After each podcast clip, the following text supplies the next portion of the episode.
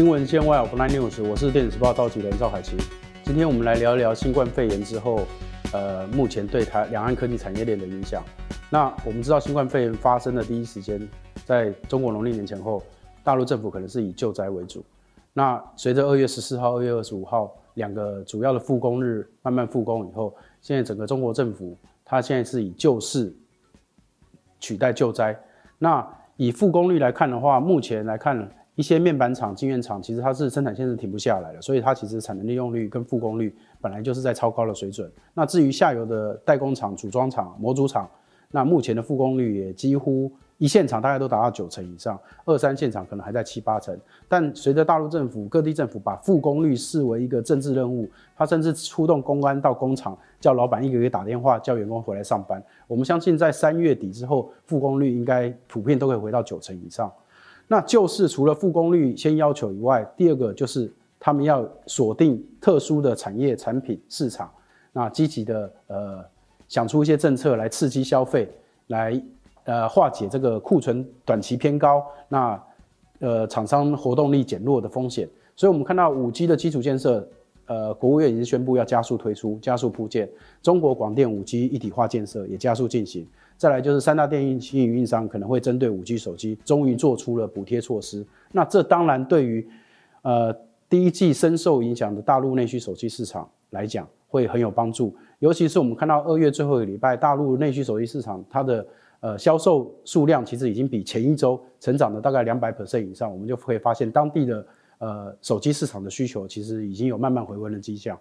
那以五 G 手机的市场规模来看的话，虽然第一季有新冠肺炎的影响，但是三大晶片公司目前对二零二零年手机五 G 手全球五 G 手机的预估，大概都是在一点七五到两二点二亿只。那其中大陆肯定是可以挣到一亿只到一点五亿只。那在 Q one 明显出货受到影响之后，但是手机晶片供应商却没有。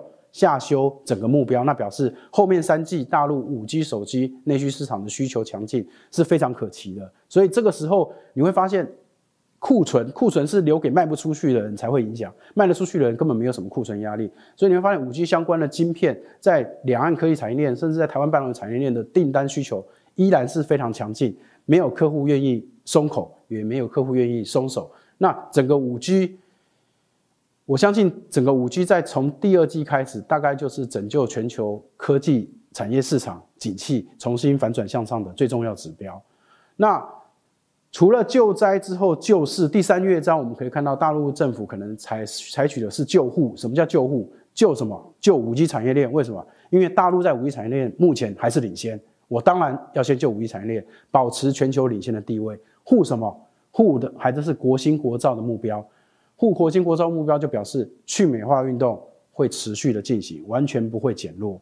那我们也看到，资本是大陆资本市场目前正很策略性的进入的当地的芯片工业公司，小米、格力、阿里巴巴，他们投资当地的晶片设计公司，动辄二十亿、三十亿台币。那所以护国兴国造的目标，在大陆政府来讲，看起来还是一个呃最最新的政治人物，也是最重要的政治人物。那最后我们来讲一下，说 Q one 在中国农历年后，台湾的科技公司开法说都跟大家讲说，哎，大陆客户没有砍单，但是大家都不相信。那为什么大陆客户没有砍单呢？那我们要知道，大陆客户其实他们是信奉丛林法则的。什么叫丛林法则？优胜劣败，适者生存。他们是很坚信胜者为王的。从腾讯跟阿里巴巴成长过程来讲，他们都坚相信。能撑到最后的才是赢家，所以他们很习惯在整个大环境不好或整个利空袭击的情况之下，他要想办法先撑住，因为他撑得住，别人撑不住，他就会是最后的赢家。再来，他为什么不砍单？他也是抓住人性的弱点。什么叫人性的弱点？中小厂、二线厂都砍单了，我最后一个砍单，我对供应商来供应商来说，我就是相对好的客户。这是人性的弱点，所以他会不会砍单？目前我们还不知道，可能最后还是会修正订单，因为毕竟如果 Q one 的需求真的是不好，而且现在新冠肺炎有全球化的影响的话，那可能全球经济受到影响，那大家还是得砍单。但是重点是，我是最后一个砍单的，这对供应商来讲是非常重要的一件事情。新闻线外 Offline News 看到听到锁定 Digital 影音频道，我是电子时报召集人赵海琪。